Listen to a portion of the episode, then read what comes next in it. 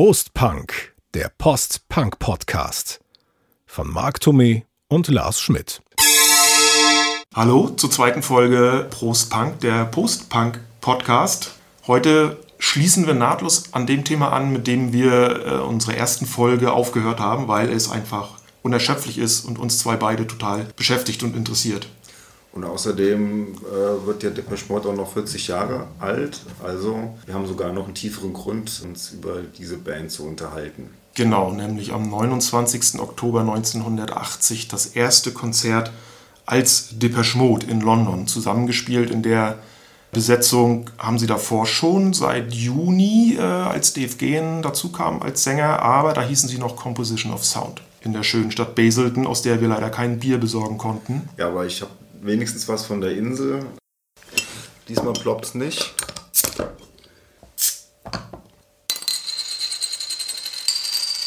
Dann zum Wohl. Wir trinken ähm, Zum einen Wohl. Kilkenny, habe ich glaube ich noch nicht gesagt. Aus- Von der Nachbarinsel. Von der Nachbarinsel immerhin.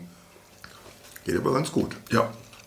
In meiner alten Stammkneipe in Stralsund, äh, einem Irish Pub, frisch gezapft vom Fass, Ja. geht nichts drüber. So, Depeche Mode. Wie hast du denn überhaupt Depeche Mode kennengelernt? Wie bist du auf die Band gestoßen Ja. damals? Ja, das ist, ich, ich war schon tats tatsächlich 83 dabei. Also äh, Formel 1, die Musiksendung. Und ähm, da haben sie ja dann auch immer Sachen vorgestellt, die jetzt gerade so in die Charts gekommen sind, auch in die englischen Charts und sowas geguckt. Und da lief dann Everything Counts. Und das fand ich total toll. Everything counts in large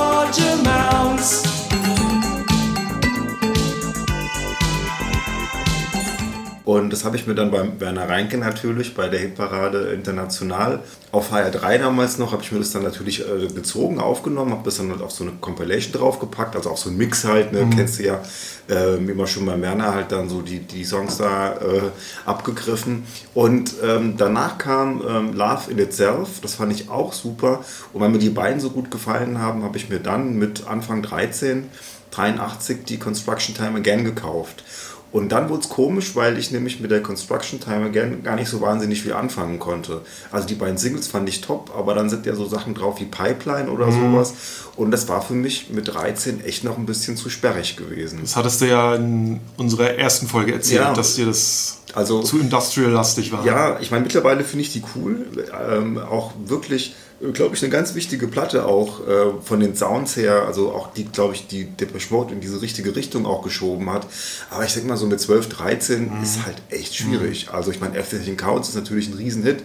Aber dann so die anderen Sachen, ich meine, so The Landscape is Changing oder sowas, das kannst du dir noch ganz gut anhören, weil das ein bisschen Melodie Die. B-Seite finde ich sehr, sehr eingängig und melodiös. Also auch dieses Told You So und so. Ne? Aber also, ich, also damals war das für mich irgendwie ein bisschen, ich hatte nicht so richtig den Zugang zu dieser Platte gefunden. Ja, und bei dir? Ja, bei mir ähm, ein bisschen schwieriger. Allein schon äh, wegen, wegen äh, wie soll ich sagen, räumlicher Abgrenzung Ja, ja. in der DDR. Aber ich habe nochmal drüber nachgedacht. Also die ersten Songs, die ich kennengelernt habe über den NDR 2, äh, den der bei uns in Stralsund bei gutem Wetter dann ja auch äh, empfangbar war, waren People Are People und, und Master and Servant von der Sangrid Reborn 1984. Aber ich hatte damals, also wie gesagt, bei diesem schon genannten Sender gab es abends immer so eine Jugendsendung damals, die hieß der Club. Und da, wenn, wenn der Empfang vernünftig war, hat man da immer abends vom Radio gesessen und versucht, irgendwie neue Musik aufzunehmen. Und man hat da ganz vieles einfach mal pauschal mitgeschnitten und da habe ich mal, ohne es zu wissen, dass es Depeche Mode ist, dieses, den Song Two Minutes Warning von der Construction Time Again aufgenommen. Eben, Och, ist ein sehr guter, ne? eben Ja. weil, weil ich den total klasse fand. Aber wie gesagt, das wusste ich zu der Zeit nicht.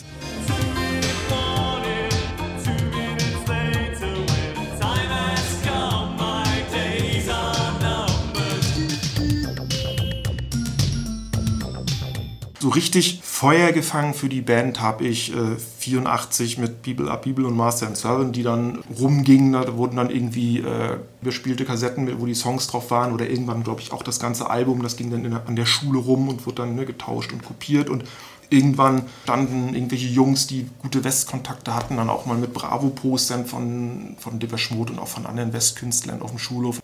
Die Jungs zu sehen auf den Postern hat bei mir auch nochmal was bewirkt, weil das war natürlich, die sah natürlich cool aus. Das war ja die Zeit, wo die so anfingen, auch sich so in, in, in schwarzes Leder zu schmeißen und Ja, Martin Gore irgendwie geschminkt sah halt, Kajalstift, sah halt wie ein halbes Mädchen aus. Und, und von da an äh, ist man irgendwie jedem, jedem Song und jedem Ton der Band hinterhergerannt. Weißt du, das Komische ist halt, die Some Great Reward war für mich der Anfang, dass ich Mitte der 80er Depeche Mode überhaupt nicht mehr gemocht habe. Warum? Auf einmal haben bei mir in der Schule alle Depeche Mode geil gefunden. Bei uns in der letzten Reihe, da saßen so zwei Wave-Mädels. Wenn du dann mal denen am Tisch vorbei bist, überall haben sie halt dann hingekritzelt, Depeche Mode, Depeche Mode, Depeche Mode. Und das war mir irgendwie dann zu viel, dass auf einmal jeder das mochte. Ja, also, und dann kam das große Problem. Ich habe die 84er, die Some Great Reward, mir nicht, nicht selbst gekauft, sondern die hat mir ein Kumpel auf Kassette überspielt natürlich ähm, zum Geburtstag geschenkt, zum 14. Und wenn du dir das anhörst, geht dir so ganz gut los und so. Und dann ist da aber, da kommen zwei wirklich schlimme Martin Gore Balladen. Und, Doesn't das Matter. und, und Somebody. Und Somebody, ja. Und das war für mich der Anfang vom Ausverkauf von Depeche Mode, weil ich irgendwie dachte so, hey, sowas war doch jetzt auf der Construction Time Again nicht drauf. Und jetzt auf einmal kommen die mit so einem weichgespülten Balladenzeug daher, wahrscheinlich um bei den Mädels irgendwie besser zu punkten. Und das hat mir wirklich diese ganze Platte total versaut. Und ich habe sie mir neulich nochmal angehört. Ich finde sie immer noch nicht gut.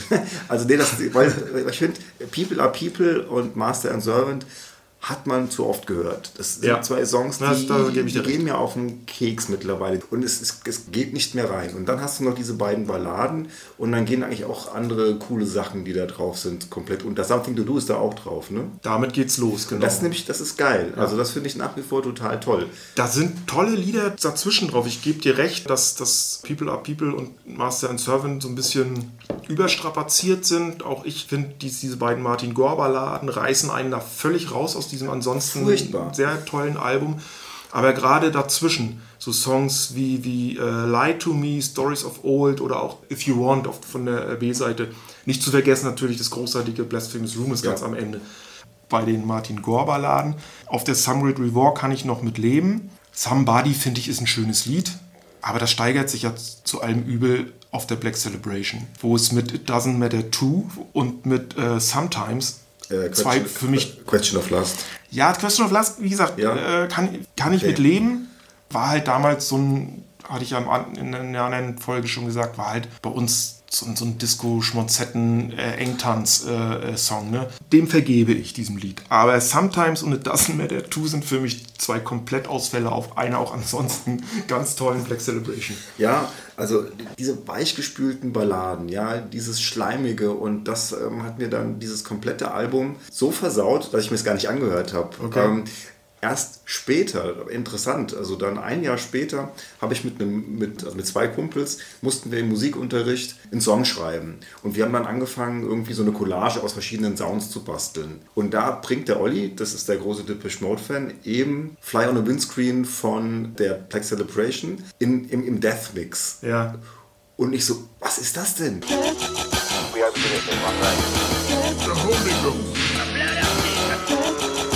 Bisa 便 Das ist ja total geil, weil ich wusste nicht, dass das auf dieser Platte drauf ist, weil wenn du die Platte von vornherein verschmähst, Mhm. zu Recht eben auch wegen diesen Sponsetten, kriegst du diesen Song nicht mit. Ja. Und ich meine, ähm, dann habe ich es mir endlich überspielt und dann muss man wirklich sagen, es gibt, glaube ich, keine Depeche Mode Platte, die einen besseren Anfang hat als die. Ja. Bei Black Celebration und das geht dann direkt über Fly- in Fly on the Windscreen Ja. und dann kommt Question of Lust. und dann wird scheiße. Ja. Und, aber das, dieser Anfang, das ist so cool, machen die ja teilweise, gerade auf diesen drei Industrial äh, Alben, dass die Songs so ineinander übergehen. Weißt du, auch bei der Construction Time Again, wo man dann so einen Zug immer mal wieder so Mhm. vorbeirauschen und dann halt auch die so Great Reward hat das. Also finde ich cool, ja. Und das finde ich bei der am Anfang ist schon sensationell. Zur, zur Black Celebration, die damals bei uns, also die hatte ich auch dann irgendwie in, in überspielter Form im Osten auf Kassette. Und das war damals 86, als sie rauskam, da war ich ja 10. Klasse, also es war mein letztes Schuljahr, mein Abschlussjahr damals ja äh, an der Polytechnischen Oberschule. Und wir waren am Ende des Schuljahres im Juni eine Woche mit Abschlussklassenfahrt auf dem Dars an der Ostsee äh, in einer Jugendherberge mit Campingplatz und haben da gezeltet, die ganze Klasse und hatten bombiges äh, Ostsee-Sommerwetter.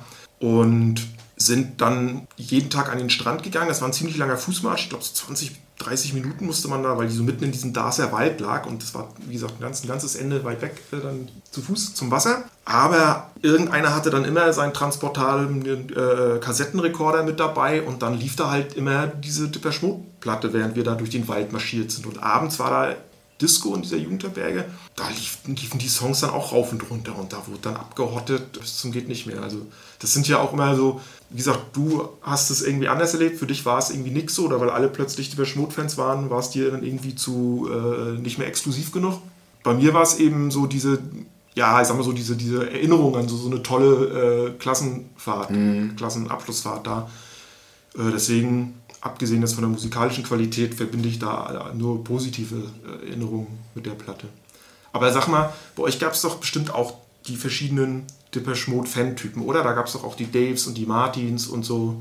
Das kann ich gar nicht so beurteilen. Also das ähm, war, ich, wir hatten halt, wie gesagt, so ein paar New Wave Mädels, ähm, die sahen eher aus wie Madonna, ähm, die fanden dann aber natürlich auch äh, Depeche Mode toll. Wir hatten tatsächlich, bei mir jetzt in der Schule, wüsste ich jetzt nicht, dass es da irgendwelche Depeche Mode Lookalikes gab. Das hing aber vielleicht auch ein bisschen damit zusammen. Also ich habe auch erst so mit mit ähm, 16 angefangen, mich dann schwarz zu kleiden, aber ich war dann ja eher Cure-Fan und dementsprechend hatte ich dann die Haare so äh, später gehabt und ähm, interessant war dann halt dieser Übergang, ja. Also ich meine, Depeche Mode war für mich und für viele meiner Freunde, die das auch gehört haben, eher so das, eher mit der Teenie-Zeit verbunden. Und dann, als man dann cool wurde und dann irgendwie älter wurde und ein bisschen erwachsen wurde, da war Depeche Mode auf einmal gar nicht mehr so angesagt. Dann kamen halt eben so die Bands wie The Cure und man hat dann Bauhaus gehört und sowas, eben so ein bisschen diese Dark Wave-Schiene, natürlich auch die Pixies und auch die Pokes, aber alles, was eben so ein bisschen angepunkt war, post-punkig, also ein bisschen kruftig, wavig war. Ähm, und da spielte dann Depeche Mode tatsächlich in dieser Zeit nur noch eine untergeordnete Rolle. Darum gab es ja eigentlich nur ganz wenige Leute, die das irgendwie so gelebt haben. Ich habe mal irgendwie einen kennengelernt äh, auf so einer Party dann, aber der war so ein bisschen gaga.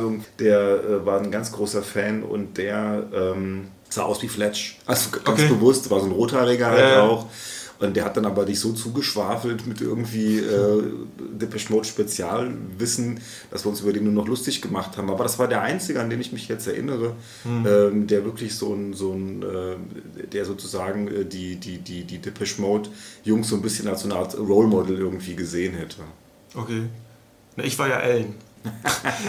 ja, wenn ich das mal, wenn ich mich mal outen darf. Ähm, ich hatte mich ja in der, in der, äh, im vergangenen Podcast ja schon als großer Fan von ihm, äh, glaube ich, geoutet, aber da ging es ja wirklich eher um seinen, um seinen musikalischen Anteil an Depeche Mode während der Zeit, als er dabei war bei der Band. Aber mein bester Kumpel Roli und ich, wir waren halt die beiden großen Depeche Mode Fans in unserer Klasse oder ich glaube auch in, der, in unserer gesamten Klassenstufe damals so. Und äh, Roli hatte halt schon Dave Gahan besetzt, der war also schon mal weg. F- Für Martin passte ich nicht, für den war ich einfach zu groß, nicht blond, nicht lockig genug. Und ja, Fletch fand ich damals ehrlich gesagt immer ein bisschen langweilig, so äh, wie er wirkt auf den Fotos. Man kannte ihn ja nur von den Fotos. Und von daher blieb dann eigentlich Alan Wilder nur, nur übrig. So Wie habt ihr für die dann auch so ein bisschen kopiert dann so? Äh, Naja, was heißt kopiert? Also man hat natürlich schon versucht, so frisurenmäßig sich so zu stylen, so gut es ging. Im Osten war das ja auch immer, ja jetzt nicht irgendwie wieder diese alte, mit, äh, ne, im Osten war alles schlecht, Leier anfangen, aber man brauchte halt eine gewisse Individualität und ein bisschen Erfindungsgeist, weil wenn du zum Friseur gegangen bist und hast gesagt, hast ein Foto von, von Dave Gahan zum Beispiel gezeigt und hast gesagt, genau so, dann hat der dich gefragt, Rundschnitt oder Fasson, weil was anderes konnten die nicht. So, ne? Also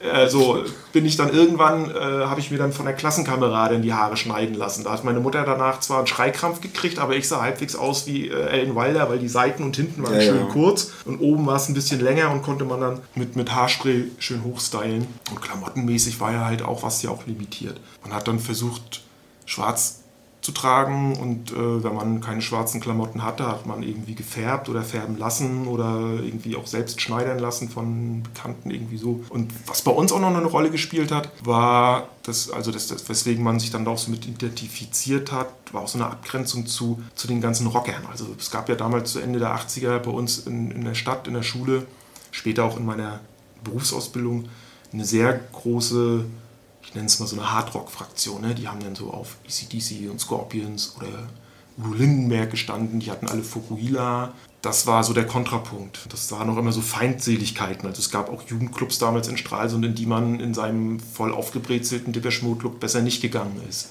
weil dann gab es ins Gesicht. Und was du gesagt hast, dass du dann ja eben dann auch so Cure-Fan und so geworden bist, das kam bei uns auch etwas später. Also man ist dann, das habe ich auch schon von ganz vielen gehört, die kurioserweise dann so über die Musik von Depeche Mode dann auch so zu Bands wie Cure gekommen sind. Bei uns war auch Anne Clark dann zum Beispiel ähm, eine Künstlerin, die wir alle total geil fanden, musikalisch natürlich ähnlich wie Depeche Mode, ne? rein elektronisch und so. Und letztendlich hat dann das auch so, so, ja, zu so einer Entwicklung geführt, dass ich dann über diese Musik, über Cure, Anne Clark und dann irgendwann auch immer mehr in so eine Dark Wave, Independent, später Gothic-Richtung so abgerutscht Mhm. bin und Depeche Mode dabei dann aber immer so an Bedeutung verloren haben. Äh, wir haben da irgendwie so eine völlig andere ähm, Geschichte mit Depeche Mode. Bei mir war es wirklich ein teenie-mäßiges Hören und Ja. Depeche Mode war dann auf einmal irgendwie so total out. Bei mir war es dann noch nicht mal in gewesen, weil ich ja, wie gesagt, ab der Some Great Reward das irgendwie kacke fand. Und ähm, dann okay, ich habe mir halt dann die Black Celebration eben überspielt, hauptsächlich wegen Fly on the Windscreen. Und dann kommt, dann kommt auf einmal Personal Jesus. Und das hat mich dann echt weggeflasht. Also ich finde, ähm, die Violator hat dazu geführt, dass ich dann die nächsten, ich würde mal sagen, 10, 15 Jahre unheimlich viel Depeche Mode gehört habe. Weil das war auf einmal ähm, so eine Musik, da war halt auch jetzt Gitarre dabei, das ging irgendwie härter ab. Ich weiß nicht genau, man kann das ja schlecht irgendwie so festmachen, warum die Violator so eine großartige Platte ist. Aber irgendwo finde ich, sind da nur Hits drauf. Da ist jedes Stück für sich irgendwie was Besonderes und alles. Und ich habe es ja auch beim letzten Mal schon gesagt, das Ja. war die Zeit, in der wir Abi gemacht haben. Und der Olli und ich, wir hatten immer so ähm, Partykassetten gemacht, wo wir halt unsere liebsten Tracks jetzt gerade so draufgebracht haben. Und just eben die, zu der ich Abi gemacht habe, die fängt halt dann mit Personal Jesus an. Ich habe danach kommt Kill Your Ideals von äh, Philipp. Stell dir das mal vor. Kommt erst Personal Jesus, dann Kill Your Ideals, dann hupfen sie schon mal alle in der Gegend rum. Ja. Nee, und dann nach Personal Jesus kam dann halt ähm, Enjoy the Silence. Und mit dieser wirklich phänomenalen Gitarre, die mich irgendwie komischerweise an Cure erinnert hat. Und dann, dann, damit haben sie mich dann total gefangen. Und seitdem bis vielleicht zur Playing the Angel war ich dann doch äh, sehr stark, also habe alles gekauft, was rauskam, Ja, also jede ja. Platte, jede Maxi und so weiter und dann hat sich das halt dann irgendwann Mitte der Nullerjahre wieder verloren. Kurioserweise, mir ist das erste Mal so bewusst geworden, dass die auch Gitarren einsetzen auf der Music for the Masses. Und ich weiß noch, wir fanden das damals irgendwie komisch, weil wir waren ja als hardcore Mode Fan und wie gesagt, und alles, was Gitarrenmusik äh, gut fand, war ja eher so unser Feindbild. Das fanden wir schon ein bisschen befremdlich, so unter dem Motto, was machen die denn jetzt? Sind die bekloppt? Was wir aber zu dem Zeitpunkt ja nicht wussten, ist, dass ja äh, Martin Gore ja Gitarre spielt, also der hat sich ja nicht erst für die Music for the Masses irgendwie das Gitarrespielen beigebracht, sondern der konnte ja schon erst Gitarre spielen, bevor er sich Synthesizer beigebracht hat, sagen wir es mal so rum. Nur, dass die bis dato keine Gitarren eingesetzt haben oder wenn sie es getan haben, dann war das so dezent, dass du das in diesem ganzen Elektro ähm, Industrial Bombers Sound ja gar nicht mitgekriegt hast, mit rausgehört hast. Wie gesagt, wir fanden das damals nicht so gut, nichtsdestotrotz fanden wir die Platte geil und bei mir war es ja so, auch das habe ich ja schon erzählt, dass die Violator aufgrund dieser Wendezeit so ein bisschen bei mir äh, untergegangen ist und ich danach ja so ein bisschen den Faden zu Depeche Mode verloren habe, um ihn dann später wieder aufzunehmen. Ich trinke erstmal einen Schluck. Auf der Violator ist zum ersten Mal auf einem Depeche Mode Album eine nicht elektronisch verzerrte Gitarre drauf. Also bei der Music for the Masses, da sind sie, wenn drauf, dann halt verfremdet. Aber jetzt weißt du, so wie bei, wie bei Personal Jesus, dass praktisch ein Gitarrenriff einen Song trägt. Das hatten die bis dato nee, das, halt das nicht. stimmt. Ja,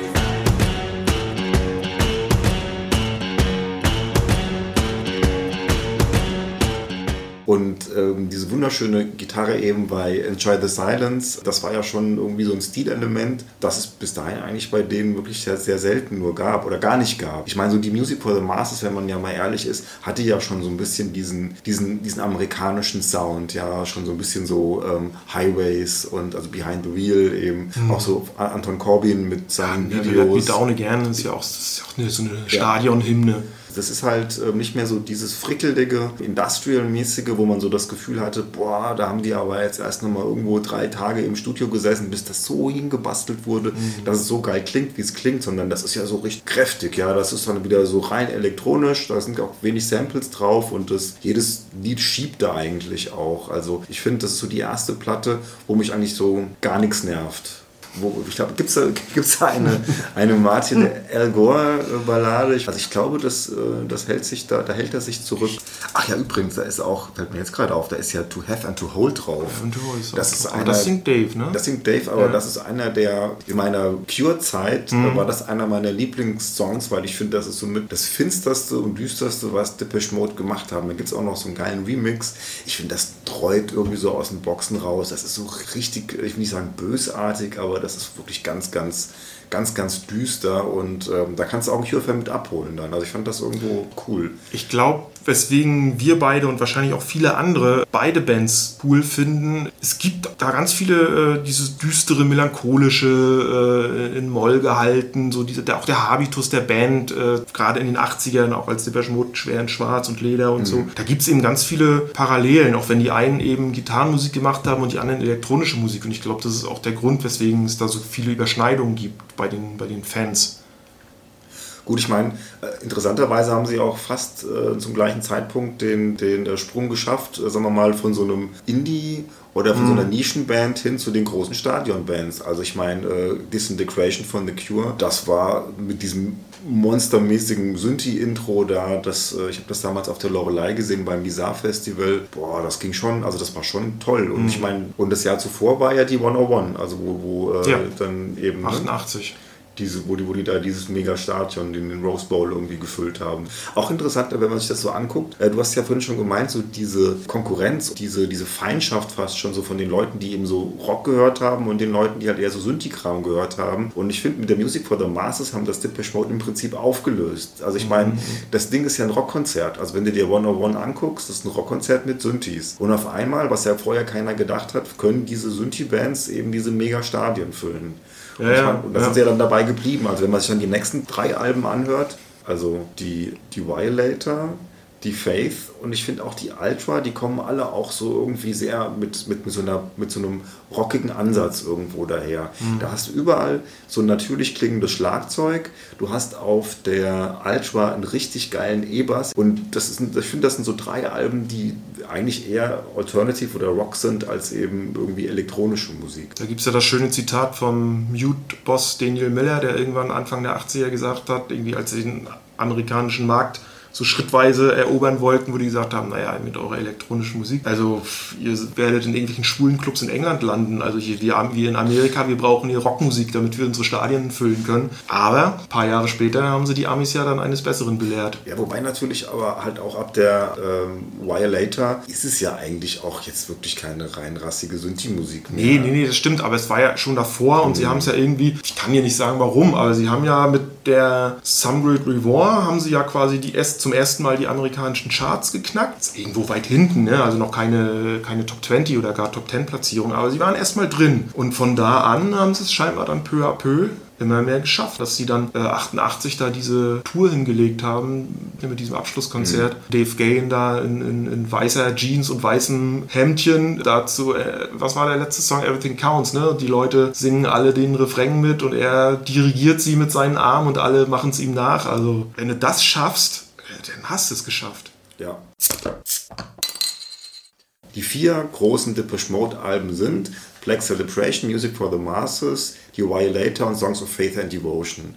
Und ich glaube, das kann man fast unterschreiben, wenn man den Aufschlag dieser, dieser Alben sich Ja. irgendwie anguckt. Weil die Ultra, so geil ich die finde, aber das war ja dann schon ohne Alan Wilder, das war ja schon so die Zeit, wo man dann dachte, also ich dachte damals, es ist jetzt Schluss mit der Band. Erst verlässt Wilder die Band, dann hörst du, dass ähm, Dave Gahan mit einem äh, Herzstillstand und Drogenproblemen ins Krankenhaus eingeliefert Ja, er war tot, ne? Zwei Minuten. Der war zwei Minuten tot, tot, ne? und ähm, ich habe jetzt gelesen, ähm, Martin Gore hatte da sogar schon einen Plan B, wenn äh, Gehirn, also wenn der Dave das nicht mehr hätte machen können oder gestorben wäre oder wie auch immer, dann hätte er die Ultra im Prinzip als seine Soloplatte rausgebracht. Okay.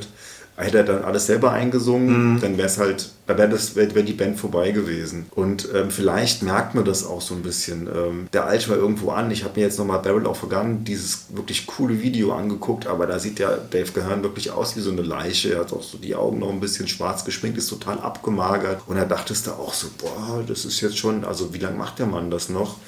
Dass er es immer noch äh, auf die Reihe kriegt, ist dann irgendwie so ein Wunder. Ne?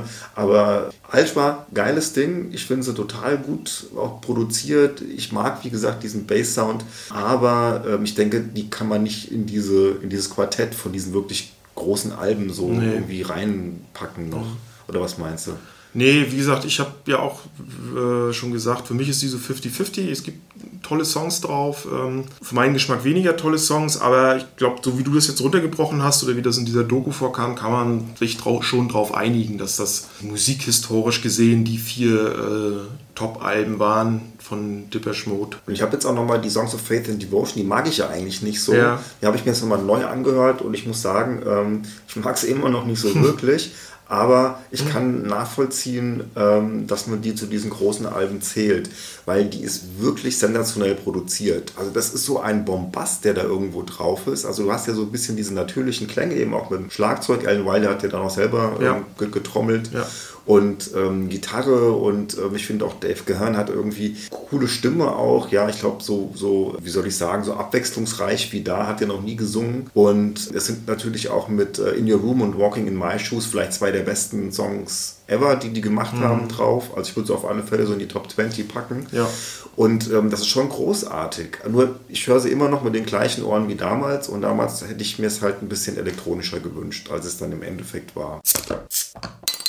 Ich weiß nicht, ob du dich an eine Fernsehsendung namens 45 Fieber erinnern kannst. Das muss irgendwie so ein Magazin aus West-Berlin, wahrscheinlich dann, wie hieß es damals, SFB oder so gewesen sein in den 80ern. Nee, sagt mir. Ähm, da bin ich drüber gestolpert. Äh, da gibt es nämlich ein Video zu Shake the Disease, was in dieser Sendung lief. Das ist aber nicht das offizielle Shake the Disease Videos. Da, bei dem offiziellen stehen sie ja in irgendeinem komischen Haus oder Raum und irgendwie so abwechselnd aufgenommen und singen da so ein bisschen rum. Bei diesem fahren sie auf so einem Kahn, auf so einem Schleppkahn in West-Berlin über die Spree und du siehst, fahren an der Mauer vorbei und siehst die Wachtürme und dann irgendwelche alten äh, Industriebrachen auf Westberliner Seite und Schrottplätze und so. Und parallel läuft dann immer irgendwie so eine Ische irgendwie am Ufer lang und so. Ne? Eben auch diese Berliner Zeit, wo du eben äh, siehst, wie oft die da waren. Stripped ist ja auch, siehst man ja auch in einigen Einstellungen, dass das in der Nähe der Mauer gedreht wurde. ZZ Deppensee, auch so einen alten Lada ist es, glaube ich, so ein, so ein Ostauto. Das finde ich eben auch interessant, dass die Band eben auch diese, diese Berlin-Verbindung hat. Ich weiß nicht, ob die eine Rolle gespielt hat dabei, dass sie in Deutschland so erfolgreich und so beliebt sind, also erfolgreicher und beliebter als in ihrem Heimatland. Aber es ist auch so eine tierisch interessante Verbindung. Bis hin zu dem Konzert in Ostberlin 88, wo sie ja aufgetreten sind, was ja auch nicht viele Westkünstler gemacht haben und vor allem nicht solche Westkünstler. Ich meine, wenn du dir anguckst, wer sonst kurz vorm Ende der DDR da rübergeholt wurde, das waren dann eher so Leute wie Bruce Springsteen, Joe Cocker, ich glaube sogar Bob Dylan ist mal aufgetreten, meine ich, Santana und so die, ne? also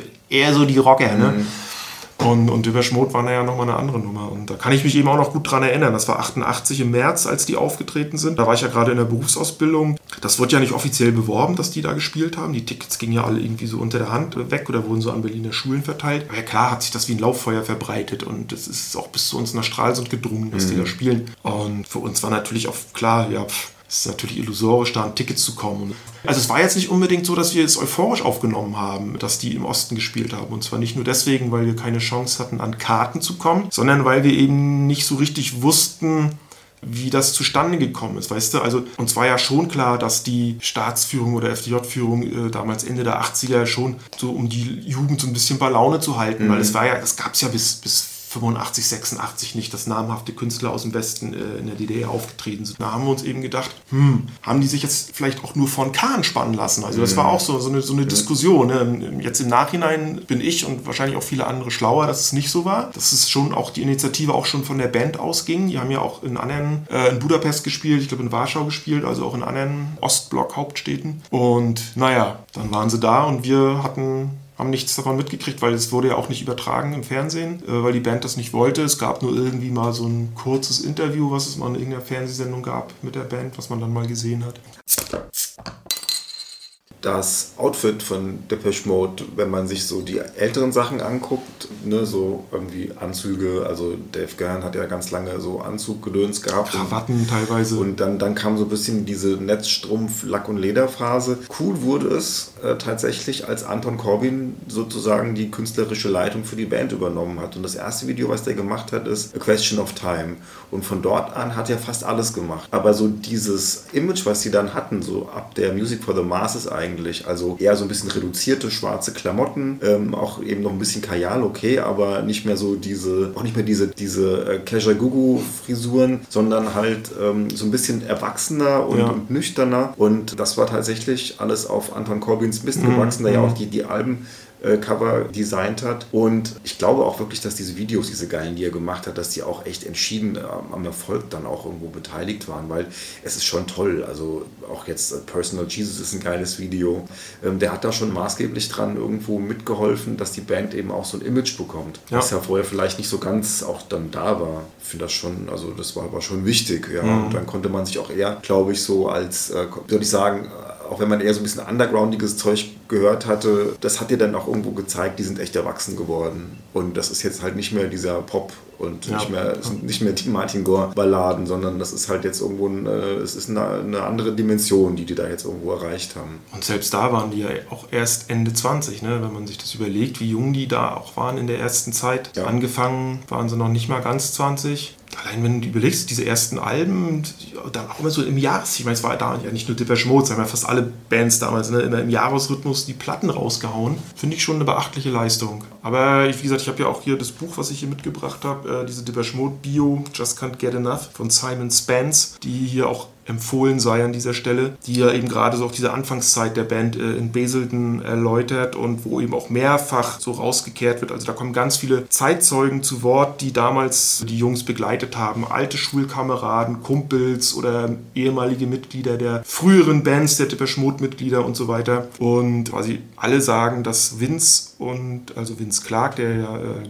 Gründungsmitglied und Martin Gore von Anfang an so eine ehrgeizigen Frickler waren, die sich da irgendwie reinsteigern konnten und sich irgendwie stundenlang an, an irgendwelchen kleinen Soundschnipseln aufhalten konnten. Und da haben die alle schon gesagt, äh, also die haben das Zeug, irgendwie was Größeres zu werden und äh, haben es ja geschafft, wenn dann auch auf, äh, sagen wir so, getrennten Wegen, weil Vince Clark ja dann nach dem ersten Album ausgestiegen ist. Ja, man muss auch ganz ehrlich sagen, wir hatten es ja schon davon, ähm, die, die Band wäre mit Vince Clark wahrscheinlich nicht so groß geworden, weil nicht, man ja. merkt es ja schon, äh, dies- dieser, dieser Schnitt von der, von der Speak and Spell zur A Broken Frame, wo dann ja Martin Goa eben der, der, der, der, der, Mhm. der Song- und Textschreiber war. Nichts gegen die Speak and Spell, das ist halt richtig schöner 81er Synthie-Pop, ja, das geht irgendwie schön ab, da kannst du zu rumtanzen. Just Can't Get Enough ist ja immer noch so ein, ähm, oder ich weiß nicht, New Life, New Life, oder sowas. of Me, wobei das für meinen Geschmack die schwächeren äh, Singles sind. Aber trotz allem, das, äh, Ja, da sind gute Songs Ja. drauf. Äh, aber es hat, hat nichts damit zu tun, was, was danach irgendwie kommt. Nee. Okay, du hast halt die Daves Stimme, das ist ähm, sehr markant natürlich damals schon.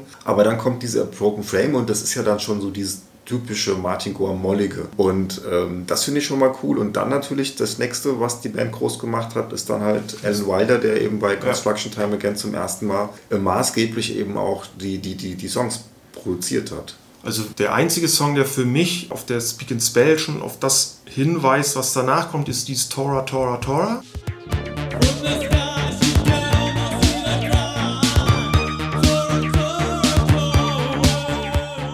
Der zeigt schon ein bisschen so, so diese Richtung an. Dann gibt es ja diese äh, Single-B-Seiten was, oder spätere Bonustracks, sowas wie Ice Machine und Shout. Ich finde, das ist auch schon so ein bisschen nicht mehr ganz so dieser fröhliche Pop.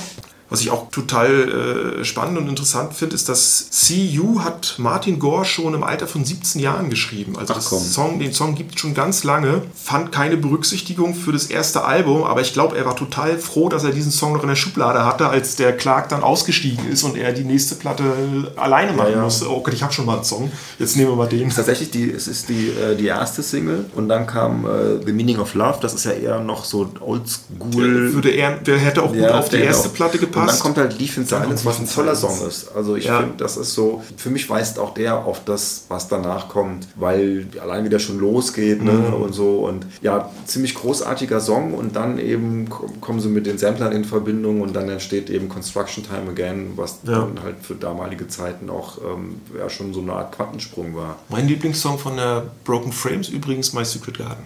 Der ist auch gut. Ja, den gibt es ja auch als Instrumental, glaube Ja, ich, ja. auf irgendeiner B-Seite. Da gibt es auf der, äh, da gibt's von der Get the Balance Right, diese Single, die Ja. zwischen diesen beiden, also zwischen der Broken Frame und der Construction Time Again erschienen ist. Die gibt es ja auch in ganz vielen verschiedenen Varianten und auf einer dieser Editionen ist My Secret Garden in so verschiedenen, da gibt es auch diese Further Experts und Experts und dann gibt es noch eine, eine, eine lange, tolle Live-Version auch und so. Also das finde ich ist ein schönes Lied. Ist auch eh äh, auch nur, nur insgesamt gesehen eine ziemlich coole Single, die auch wirklich so Mhm. ähm, Du meinst jetzt die Get the Balance Right. Get the Balance Right, Die auch, ja. finde ich, so ein bisschen so diesen, also die, Den Übergang markiert. Die, man merkt das so ein Mhm. bisschen, dass die dazwischen liegt. Ja. Auch jetzt ähm, vom, vom ganzen Design her, da sind ja auch so diese, diese Männchen da, diese Arbeitermännchen mit dem, mit dem Hammer, diese stilisierten. Und dann kommt ja da Construction Time Again, wo der Typ dann da mit diesem riesen äh, Vorschlaghammer da auf irgendeinem so einem Berg äh, Steht, genau. kloppt irgendwas kaputt oder wie auch immer. die Pipeline. Ja, Pipeline.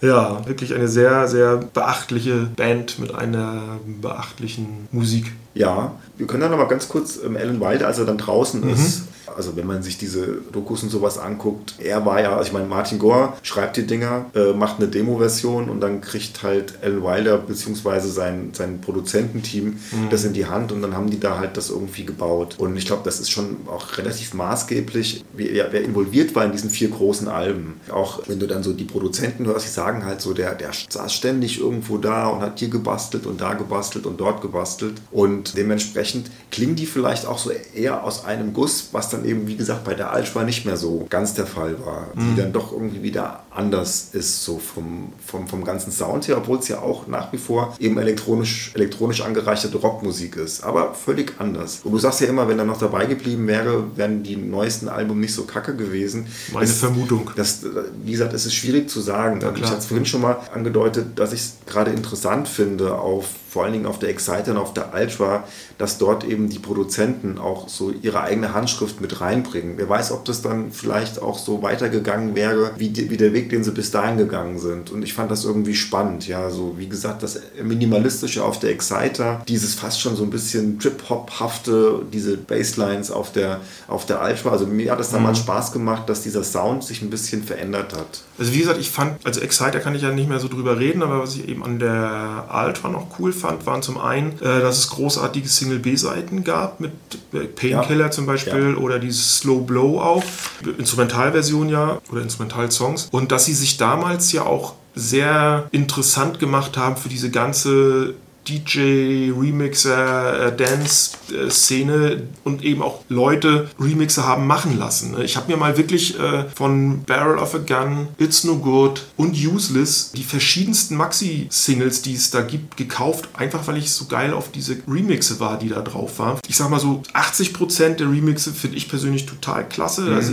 sind Leute wie Underworld mit drauf, Kruder und Dorfmeister, also die dann auch in ihren jeweiligen Musikszenen wirklich große Namen sind, aber eben auch unbekannt, äh, unbekanntere Leute drauf. Und da ist eben von Drum and Bass, Trip Hop, so diese Dance, so diese ganzen Einflüsse, die damals ja so sehr populär waren, sind da ja alle drauf. Und im Stil, in diesen Stilen sind dann diese Songs geremixed. Ne? Und das kann ich mir gut anhören. Cause it's no good.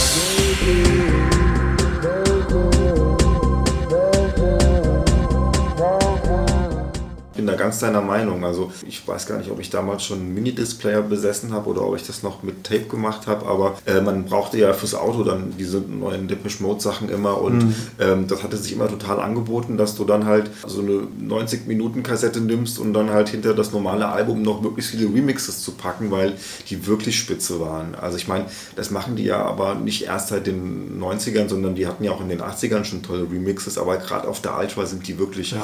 sehr gelungen und man sieht da halt auch, wie hoch der Stellenwert von Depeche Mode gerade auch in dieser Szene war, eben so zwischen Trip-Hop und eben Breakbeats, Drum Bass, Mhm. ähm, Techno, dass die auch alle, glaube ich, relativ stolz waren, diese Gottväter der elektronischen Musik da auch remixen zu dürfen. Ja. Und es ist tut denen auch gut, ja. Es Ja, ja, ist wirklich klar. irgendwie unpassend oder so. Früher waren es halt eher so die typischen 80er Jahre Maxi-Versionen, wo sich dann irgendwelche Produzenten dran ausgetobt haben. Oder was heißt irgendwelche? Es waren ja meistens dann dieselben Leute, die ohnehin schon die Platte gemacht haben. Manchmal kam vielleicht noch ein zweiter dazu. Also es war dann ein Garrett Jones oder ein John Fryer oder der Flaties. Ne? Aber es waren halt, wie gesagt, eher so typische 80er Jahre Maxi-Versionen. Wir machen mal eine längere Version und dann machen wir noch eine längere Version, die ein bisschen experimenteller und ausgefallener ist. Und das war es ja dann meistens so. Ne? Da hat man ja weniger Wert auf Tanzbarkeit oder auf sowas gelegt, was ja in den 90ern dann durch, überhaupt durch diese Entwicklung der Dance-Musik hat. Seitdem sagt man ja auch nicht mehr Maxi-Version oder Extended Ver- Version wie in den 80ern. Seitdem heißt das ja erst Remix. Wir machen jetzt mal eine tanzbare Version draus oder eine noch tanzbarere. Eine längere irgendwie so. Und das war ja in den 80ern noch nicht so. Wobei es auch in den 80ern tolle Depeche Mode Maxi-Versionen gab. Auf jeden Fall. Ich meine, das war ja auch so einer der wichtigen Faktoren damals oder so der, der, der signifikanten Faktoren von Depeche Mode Musik, dass es zu den meisten Singles ja nicht nur eine Maxi gab, sondern drei. Und ähm, ich habe das auch, glaube ich, bei fast, oder ich kenne eigentlich keine Band, die das äh, in den 80ern schon so massiv umgesetzt hat mit diesen Remixes oder mit diesen Maxi-Versionen. Gerade wenn man so auf diese elektronische Musik eben steht, dann brauchst du nicht immer nur den Gesang, sondern dann ist es halt auch einfach cool, wenn die Dinger dann acht Minuten lang sind. Aber darüber hatten wir auch schon mal gesprochen. Das Thema Maxi-Version Ja. 80er Jahre und Maxis ist ja mal einen eigenen Podcast wert in Auf jeden absehbarer Fall. Zukunft. Ja, war damals einfach eine, eine, ein Format, was total im Trend lag. Wie, um vielleicht jetzt das Thema dann nicht noch weiter äh, auszuweiten oder nicht noch mehr abzuschweifen, Marc, wie sollte denn jetzt das nächste Depeche Mode Album, es ist ja irgendwie die Rede davon, dass eins kommen soll, 2020 hieß es vielleicht, wer weiß, ob es dieses Jahr noch kommt, vielleicht kommt es nächstes Jahr, vielleicht kommt es nie, aber sagen wir mal so, es, es kommt noch ein nächstes Depeche Mode Album. Wa- Was würdest du dir wünschen? Wie sollte es klingen? Also ich kann da, muss ich ganz ehrlich sagen, irgendwie äh, nicht mehr, äh, ich habe da keine, keine Ansprüche dran. Also ich werde bestimmt mal reinhören. Ich habe bislang mir wirklich alles gekauft, also alle gekauft, die Maxis dann zuletzt nicht mehr und war jedes Mal enttäuscht. Also ab der ähm, Sounds of the Universe finde ich die Platten nicht mehr gut. Also wie gesagt, die Playing the Angel ist ähm, noch ganz in Ordnung mit diesen Vintage Sounds, aber was danach kam, ist für mich einfach austauschbar. Es ist äh, im Prinzip ähm, eine Fortsetzung dessen, äh, was sie mal ähm, in, den, in den späten 80ern, frühen 90ern gemacht haben, nur nicht mehr in so gut. Es, ich finde auch die, diese eigene Charakteristik der einzelnen Platten, die gibt es nicht mehr. Es klingt alles relativ austauschbar und irgendwie ist Martin Gore auch ein bisschen die Fähigkeit abhanden gekommen, einfach coole Songs zu schreiben. Also mir ist nichts im Ohr geblieben, egal ob das jetzt Dave Gehörn geschrieben hat oder Martin Gore. Also mir fällt von den letzten drei Platten vielleicht Revolution noch, ja, ist äh, was, was man so ein bisschen halt gehört hat, weil es auch hoch und runter gelaufen ist im Radio. Deshalb jetzt, ich habe da echt überhaupt keine Ansprüche. Also ich würde mich vielleicht freuen, wenn es wieder ein bisschen mehr in diese elektronische Richtung ge-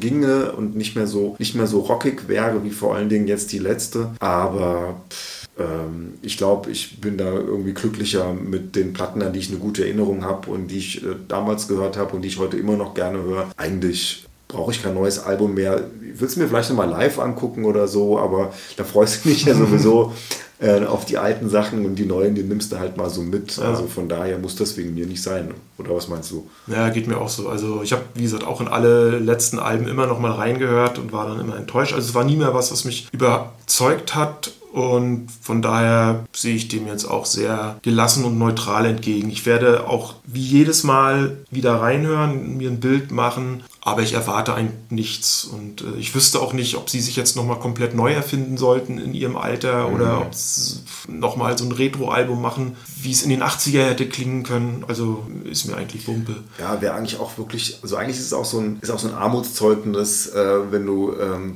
da versuchst praktisch an diese 80er wieder anzuknüpfen. Also überraschen, sagen wir so, überraschen würden sie mich, wenn sie jetzt mal was völlig anderes, also wie immer das völlig anders dann auch klingt, aber etwas, was mit dem bisherigen Depeche Mode Sound so rein gar nichts zu tun hätte, machen würden. Ob es mir dann gefällt, ist ja auch nochmal eine andere Sache, aber das wäre vielleicht nochmal, wo ich sagen würde, okay, Jungs, Ja. gut. Also, Aber ja, also ich, ich sehe das äh, ist, wäre wär mal ein Ex Experiment wert, Mhm. ähm, einfach mal zu gucken, dass man von diesem relativ eingefahrenen Stil mal wegkommt. Aber du weißt ja, wie es ist mit Depeche Mode-Fans, die wollen halt immer in der Regel Ja. mehr vom Gleichen und das ist halt das, womit die ihr, ihre Kohle verdienen. Ich meine, die müssen ja auch gar nichts mehr verdienen. Nee. So ist es jetzt ja nicht und die machen die Kohle ja, wenn sie wieder touren dürfen mit der Tour und eher nicht so mit der, mit der neuen Platte. Vielleicht müssen sie sich einfach einen jungen, innovativen Produzenten mit ins Boot holen oder so irgendwas. Also das würde ich auch spannend finden, ja. Keine Ahnung, wie das aussehen soll, ähm, was auch immer da passiert, aber wenn man nochmal so merken würde, da ist eine Weiterentwicklung da, ja, das würde ich tatsächlich ganz interessant finden. Aber bei den Fans ist es ja auch so. Also kann mir doch keiner erzählen, dass so, so Hardcore-Fans, die die Band irgendwie in den 80ern oder mit Enjoy the Silence irgendwie so aus dieser Epoche haben kennen und lieben gelernt, kann mir doch keiner erzählen, dass die die heutigen Alben auch toll finden. Wir hatten es doch letztens schon. Die gehen zu den Konzerten und warten auf die alten Hits. Und das ist vielleicht wirklich, liebe Jungs von Depeche Mode, wir wissen, dass ihr das hier nie hören werdet, aber wenn wir euch einen Tipp geben dürfen, lasst das einfach mit den Platten machen. Geht alle zwei Jahre auf Tour, spielt Best-of-Sets oder macht's wie viele andere Bands es inzwischen schon machen, spielt die alten Alben vom ersten bis zum letzten Titel komplett an einem Abend durch. Und ich glaube, die Leute rennen euch die Bude ein. Ich denke auch, dass das gut funktionieren würde. In diesem Sinne, nicht vergessen zu sagen, dass es äh, auch wieder eine Playlist geben wird auf Spotify mit dem Namen It's Only Depeche Mode, but we like it. Nämlich genauso hieß auch dieser Podcast, wenn wir es am Anfang nicht gesagt haben sollten. Und bei YouTube wird es auch die Playlist geben mit den Songs, über die wir fabuliert haben. Und wenn ihr uns kontaktieren wollt, um zu sagen, was macht ihr da für einen Scheiß oder vielleicht auch, es ist ja ganz gut, was ihr da macht, schreibt uns an prost-punk.web.de. So, und in diesem Sinne haben wir es für heute. Ja, hat wieder Spaß gemacht. Wir hätten über das Thema, glaube ich, noch äh, eine Stunde länger philosophieren können, aber irgendwann ist auch mal gut. Genau. Und was wir das nächste Mal machen, Das überlegen wir uns. das noch. überlegen wir uns noch. Ja, Bier ist alle. Prost! Punk.